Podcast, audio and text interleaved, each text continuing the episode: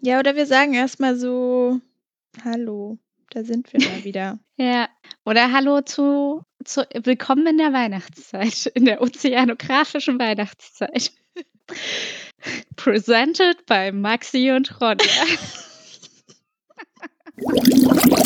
hallo, hallo, hallo und wir sind mal wieder zurück nach einer langen, langen Pause. Unsere Sommerpause ist leider auch eine kleine Herbstpause geworden, aber pünktlich zur kuscheligen Weihnachtszeit kommt auch der Treibholz-Podcast wieder zurück in euren Podcast-Feed. Denn äh, wir haben uns für die vier Adventssonntage ein besonderes Format überlegt. Genau, nicht nur das, wir treffen auch wieder auf eine wahrscheinlich schon altbekannte Person, Ozeanografin, die uns bei der Gestaltung der vier Adventssonntage helfen wird. Ja, wir haben Miriam zurückgeholt. Sie war unsere erste Ozeanografin und Interviewpartnerin im Podcast und sie hat ein ganz besonderes Hobby und das ist die Küchenozeanographie. Was die Küchenozeanographie ist, wird sie uns selber erklären. Und bis dahin wünschen wir euch und aber auch uns, weil wir schon wissen, dass wir sehr, sehr viel Spaß dabei haben werden, eine wunderbare Weihnachts- und Adventszeit. Ja, und dann würde ich sagen, ähm, geht's los mit dem Treibholz-Advent.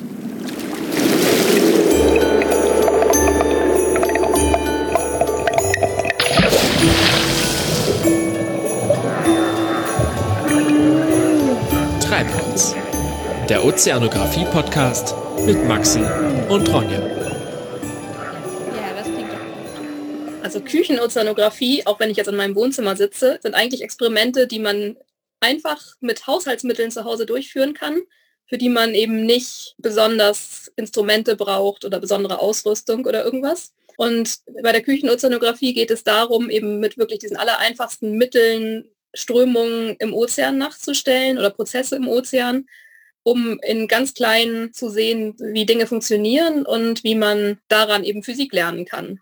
Und mir macht das unheimlich viel Spaß, weil man das wirklich mit allem machen kann, was man gerade so zu Hause hat. Das habt ihr ja auch gesehen, als ihr das vorbereitet habt. Man findet ja immer irgendwie eine Tupperdose oder einen Tuschkasten oder so. Das sollten wir vielleicht kurz sagen. Wir sitzen hier jetzt gerade alle verbunden über Zoom und äh, haben uns hier brav unsere Utensilien zusammengesucht. Wir haben auch vorher, bevor es losging, extra nochmal gefragt, sind das auch die richtigen Sachen, die wir hier haben? Ist die Form gut? Aber scheinbar hat Miriam die Wahrheit gesagt und man hat ziemlich viel zu Hause, mit genau. dem man genau. das alles machen kann. Also wir haben jetzt hier ein, eine rechteckige Tupperbox, beziehungsweise Maxi, ich glaube, du hast eine Auflaufform oder was das ist. Mhm. Und ich habe, ich habe mir von meiner Mitbewohnerin ihre Auflaufform geklaut. ja, das ist perfekt. Und dann haben wir hier Farbe und eigentlich war es das schon für das Experiment, das wir jetzt machen wollen, oder? Ja, ein bisschen Wasser nee. haben wir. Das Ach ja, ein bisschen immer. Wasser, stimmt. Und wir brauchen Kühlpacks. oh ja, sollen wir die mal schnell holen gehen? okay, einmal Kühlpacks holen. So, was machen wir denn jetzt damit? Was machen wir denn überhaupt jetzt? Willst du uns mal kurz sagen, was wir jetzt gleich uns hier physikalisch erschließen in diesem Experiment? Wir wollen uns gleich angucken, wie das globale Strömungssystem funktioniert. Und zwar haben wir ja mehrere Einflüsse, die Strömungen erzeugen können im Ozean. Zum einen der Wind an der Oberfläche, aber zum anderen auch Veränderungen in der Dichte darüber, dass wir erwärmen und kühlen das Wasser. Und das wollen wir machen. Dafür haben wir ja alle unsere schicken Behälter. Mhm. Oh. So, ich richte mich jetzt noch mal kurz hier ein. genau. Jetzt haben wir ja Leitungswasser da, was ungefähr so Zimmertemperatur hat. Das können wir ja. erstmal so ein bisschen einfüllen. So ganz voll oder so ein ist egal? Na, so dass da gleich noch die Kühlpacks reingehen können und so, dass man es ausleeren kann, ohne dass man seine Wohnung flutet. Miriam ist hier super professionell unterwegs. Ihr könnt das ja nicht sehen im Podcast, aber sie hat gerade so eine weiße Wand hinter ihrem Glastank hier hochgefahren, damit man das super gut Ja, ich habe die aber irgendwie falsch rum. So, jetzt haben okay. wir hier unsere vollen Tupperboxen. Genau, jetzt müssen wir uns überlegen, an welcher Seite unseres Tanks wir den Nordpol haben wollen, an dem gekühlt werden soll. Okay. Also eine von den kurzen Seiten des Tanks wird jetzt zum Nordpol umerklärt. Okay, mein Tank ist quadratisch. Dann darfst du dir frei eine Seite aussuchen. Okay, und da mache ich jetzt rein. Genau, da machen wir jetzt die Kühlpacks rein. Und das ist jetzt unser Nordpol, an dem wir ganz doll kühlen, weil die Atmosphäre und ich habe hier eine Fliege im Wasser schwimmen. Sorry.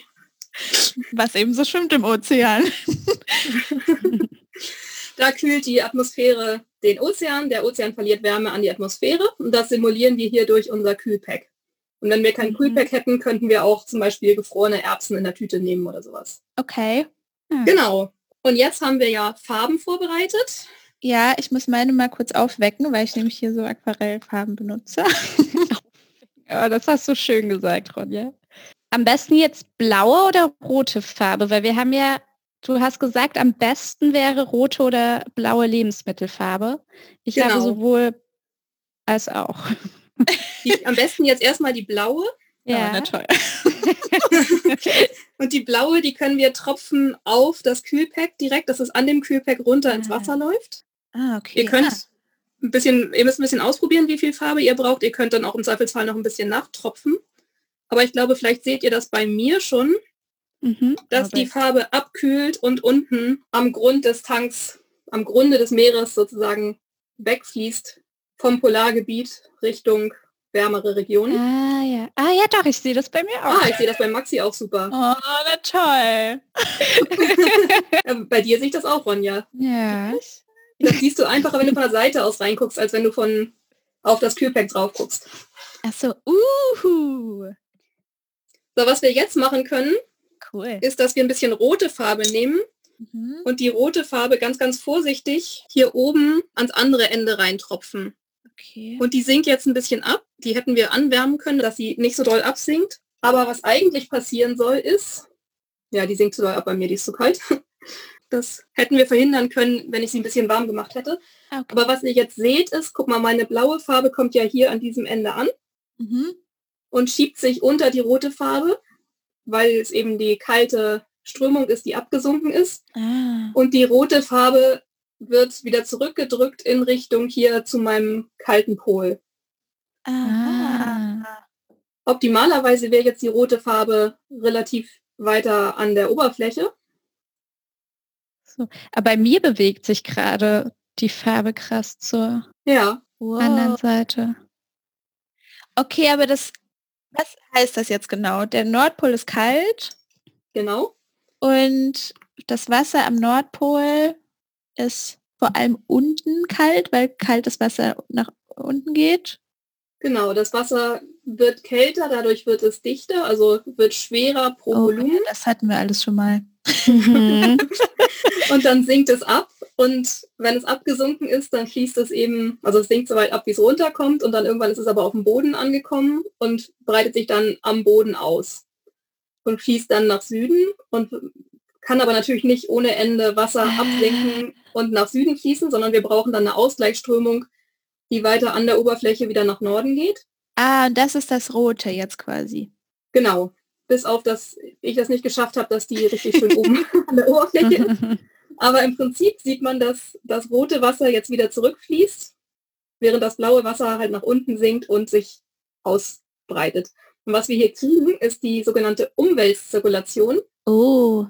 Oho, wo wir warmes Wasser von den Tropen zu den Polen bringen und dann eben kaltes Wasser von den Polen in Richtung. Das klingt, wenn du das so erklärst, als wären das so aktive Prozesse, sodass man beschlossen hat, man bringt jetzt warmes Wasser von den Tropen zum Nordpol. Aber das passiert ja alles voll automatisch. Das voll cool. Ja, das passiert einfach nur, weil wir in der Atmosphäre eben unterschiedliche Temperaturen haben, sehr viel wärmere Temperaturen am Äquator als an den Polarregionen. Und dementsprechend haben wir einen Wärmefluss von Ozean in die Atmosphäre oder andersrum. Also in den äquatorialen Regionen wärmen wir das Wasser auf und an den Polen kühlen wir das Wasser ab. Aha. Also in meiner Tupperbox passiert Mhm. jetzt gar nichts mehr. Ich habe das Gefühl, das Wasser steht einfach. Woran liegt das? Weil das Kühlpad jetzt irgendwie warm wird und es sich alles angleicht oder? Genau, das kann sein, dass das einfach schon fertig gekühlt ist und da nichts mehr dann passiert. Ah, Also irgendwann, genau wie du sagst, ist entweder das Kühlpad zu warm oder das Wasser zu kalt oder beides. Und dann passiert nichts mehr. Das hätten wir im Ozean natürlich nicht, weil wir dann da permanent durch die Sonneneinstrahlung immer noch wieder neue Erwärmung am einen Ende hätten und neues Abkühlen durch Wärmeverlust an der anderen Seite. Ah, okay. In unserem Experiment wärmen wir ja auch nicht auf. Also wir haben nur den Kühlprozess hier, weil wir die Sonne nicht gut simulieren können.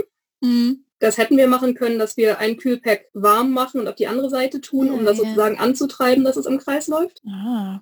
Aber Miriam, ich muss jetzt kurz fragen, weil bei dir sieht man oben immer noch die rote Far Farbe oder ist das jetzt Farbe, die am Glas hängt? Weil bei dir sieht das immer noch richtig schön so aufgeteilt aus an dem einen Ende. Ähm, das ist gute Frage. Nee, ich glaube, das ist Farbe, die ungefähr halt die Dichte hat von dem Wasser da, die deswegen nicht weiter absinkt, aber die ist Ah. eben auch direkt an der Wand. Von daher kann es auch sein, dass das ein bisschen was zu tun hat mit irgendwie Reibung oder so. Oh. Also idealerweise hätten wir eben gesehen, dass die rote Farbe hier oben bleibt und hier einmal quer rüber wandert, bis sie am Blauen ankommt. Und wenn die dann an unserem Kühlpack angekommen wäre, wäre die Wäre eben aufgekühlt worden und abgesunken und dann hätten wir eben sozusagen irgendwann das große Gemische gehabt. Und das heißt wieder, die Dichte von, das kann man doch sagen, die Dichte von kaltem Wasser ist größer als von warmem Wasser. Genau. Okay.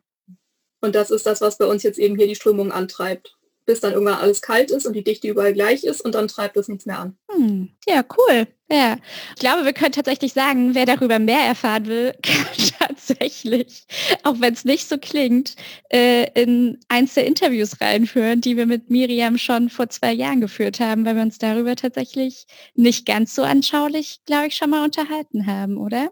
Auf jeden Fall haben wir schon diverse Male, glaube ich, über Zirkulation und Dichte und Ausgleichsströmung. Und so oder so ist das Interview oder die beiden Interviews sehr hörenswert. Ihr findet natürlich alles in den Show Notes.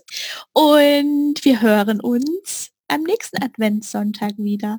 Danke fürs Experimentieren. Hat Spaß Ja, gemacht. hat großen Spaß gemacht. Hat mir auch immer viel Danke, Spaß. Miriam. Sagen wir jetzt nochmal Ahoi. Ja, wir sagen Ahoi. Bis dann. Ahoi. Ahoi. Ahoi.